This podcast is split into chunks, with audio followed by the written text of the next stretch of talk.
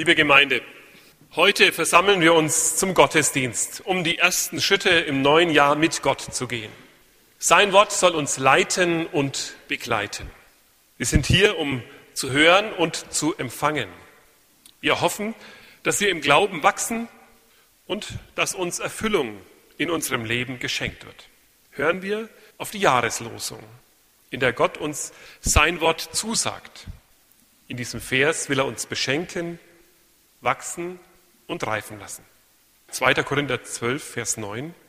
Jesus Christus spricht, meine Kraft ist in den Schwachen mächtig. Macht, Schwachheit und Kraft. Das ist der Stoff, aus dem unsere Träume sind. Wer träumt nicht davon, Macht zu haben? Von klein auf geht es doch darum, wer darf der Bestimmer sein? Wer darf sagen, was dran ist und was gemacht wird. Jeder Vorsatz, den wir zum neuen Jahr fassen, er versucht aus den eigenen Schwachheiten, wenn es sein muss, mit täglicher, kleiner und intelligenter Kraft herauszukommen und immer einen Schritt mächtiger zu werden. Das Rauchen aufgeben, abnehmen, mehr Zeit haben, all das hat auch mit Schwächen und mit Macht zu tun. Es ist ganz offensichtlich also ein Traumsatz, diese Jahreslosung. Meine Kraft ist in den Schwachen mächtig. Wenn Schwache mächtig werden, dann ruft das große Bilder in uns auf von Menschen, die es geschafft haben, die schwach waren und stark geworden sind, die aus ihren Schwächen zu großen Stärken gekommen sind, die ihre Schwächen in Stärken verwandeln konnten oder die Schwächen mit Stärken überbrücken können. Zu deutlich erinnern wir uns an die Bilder des letzten Jahres, die großen Aufstände, wenn die Schwachen mächtig werden, weil sie sich zusammentun, weil sie nicht aufgeben, sich nicht einschüchtern lassen. Es war die Macht der Massen auf den Straßen. Gerade in Ägypten. Aber, liebe Gemeinde, sehen wir, wie die Macht der Massen zur Schlacht auf den Straßen wurde. Und wie dabei dort, wie sonst überall auch, die Schwachen erst recht unter das Räderwerk der Macht kommen. Da muss ein Missverständnis sein mit dieser Jahreslosung. Die Macht der Schwachen ist ja doch nicht die Macht der Massen. Sonst hätte ja jeder Lynchmob plötzlich Recht und die Gewalt auf unseren Straßen würde Einzug halten. Menschen greifen nach Macht, ja, auf alle Art und Weise. Lassen wir uns nicht täuschen. Das kann auch ganz subtil, ganz versteckt hinter einer schönen Oberfläche geschehen. Ja, selbst hinter der Demut kann sich das verbergen. Schwachheit kann zur Fassade werden für die Macht. Also, ich erkläre das, wie ich das meine. In unseren Regierungen, ja, die besteht immer aus Staatsdienern, lateinisch Ministern. Es ist alles nur ein Dienst. Und wir Pfarrer sind ja auch nur Diener Gottes und Diener an der Gemeinde. Aber Schwachheit und Dienst, wenn es zur Institution wird, kann es unter der Hand auch ganz anders werden. Worauf läuft das hinaus? Wozu kommen wir damit? Es geht in unserem Vers gar nicht darum, dass Schwache mächtig werden. Vielleicht denken Sie, schade, worum geht es denn dann? Es geht darum, dass Gottes Kraft in unserer Schwachheit wirkt. Ja, es geht darum, dass die Schwachheit nicht abgeschafft wird, sondern unsere Schwachheit bleibt. Also, wenn Sie den Vers einmal im Zusammenhang lesen, verstehen Sie das noch viel besser. Denn Paulus schreibt den Korinthern, dass er eine Krankheit hat, eine Schwäche. Er hat Gott mehrfach, dreimal gebeten, diese Krankheit von ihm zu nehmen. Aber Gott hat ihm diese Schwäche nicht genommen. Aus der Traum von Stärke und Macht. Aber Gott wollen wir sagen, wie kannst du das zulassen? Paulus ist doch mit ganzem Einsatz für dein Reich in dieser Welt für die gute Nachricht von Jesus Christus unterwegs. Wie kannst du so einen wirksamen Zeugen denn blockieren? Dann blockierst du doch dein eigenes Wirken in dieser Welt. Und Gottes Antwort an Paulus und ich denke auch an uns ist, meine Gnade genügt dir. Kommen wir also aus den Träumen vom Mächtigwerden auf den Boden der Heilstatsachen Gottes zurück. Es geht nicht um die Durchsetzung des Glaubens mit Macht. Es geht nicht um kraftvolle Glaubensbeweise. Es geht nur um die Gnade Gottes, um die allein.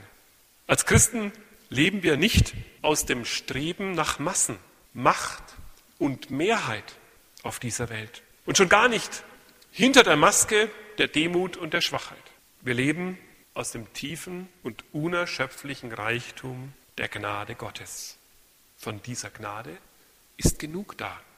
Für dich und für alle. Was denkt ihr, wie die Gnade Gottes durch euch die Menschen erreicht? Durch eure Kraft und durch eure Macht? Sicher nicht.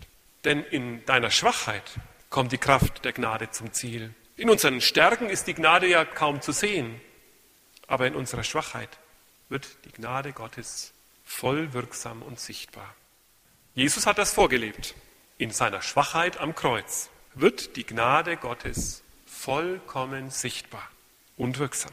Und Jesus hat das nicht erlitten alleine, sondern er hat es auch durchschaut.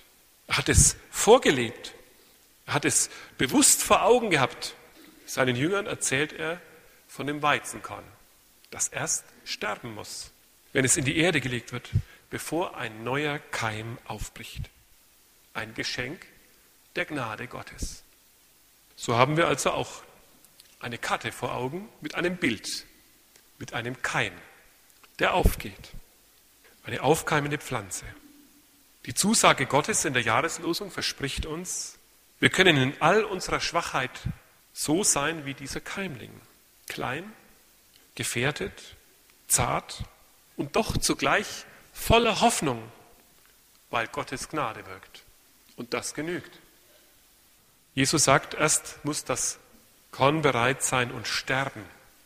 Wenn wir die Jahreslosung leben wollen, dann folgen wir doch seinem Beispiel und seinen Worten.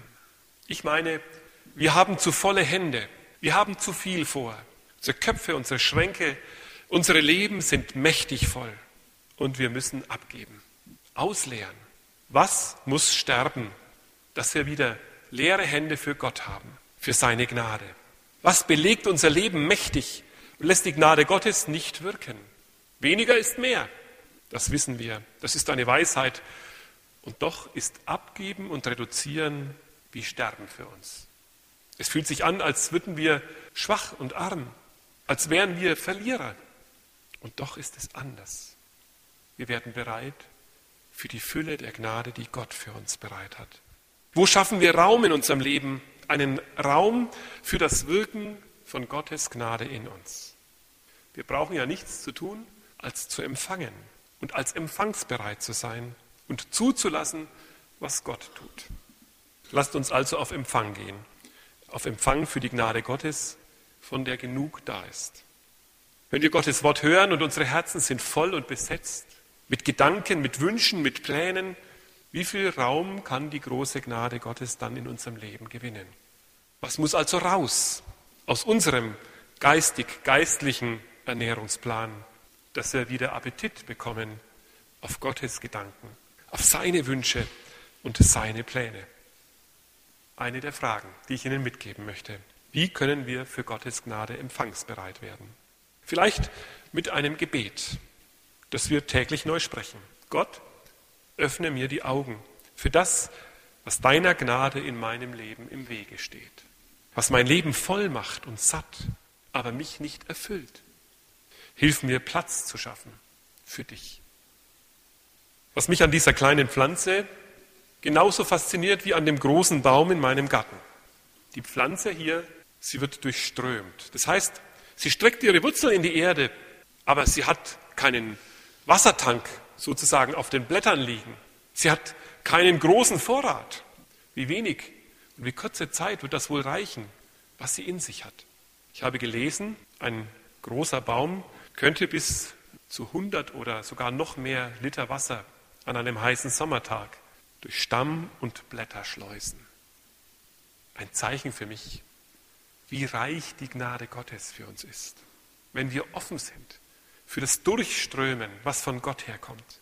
Sie treibt ihre Wurzeln in den Boden und das gibt ihr Halt. Das ernährt sie.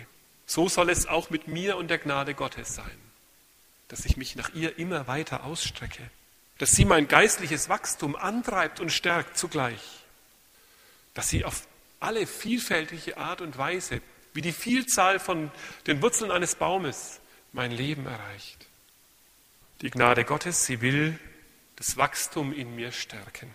In Verbindung mit dem Licht der Sonne kommt das Wasser in die Pflanze und strömt durch sie hindurch. Es wird zur Energie, es wird zur Wachstumskraft, es wird zur Standhaftigkeit. Und so frage ich mich, was strömt durch mich hindurch von der Gnade Gottes?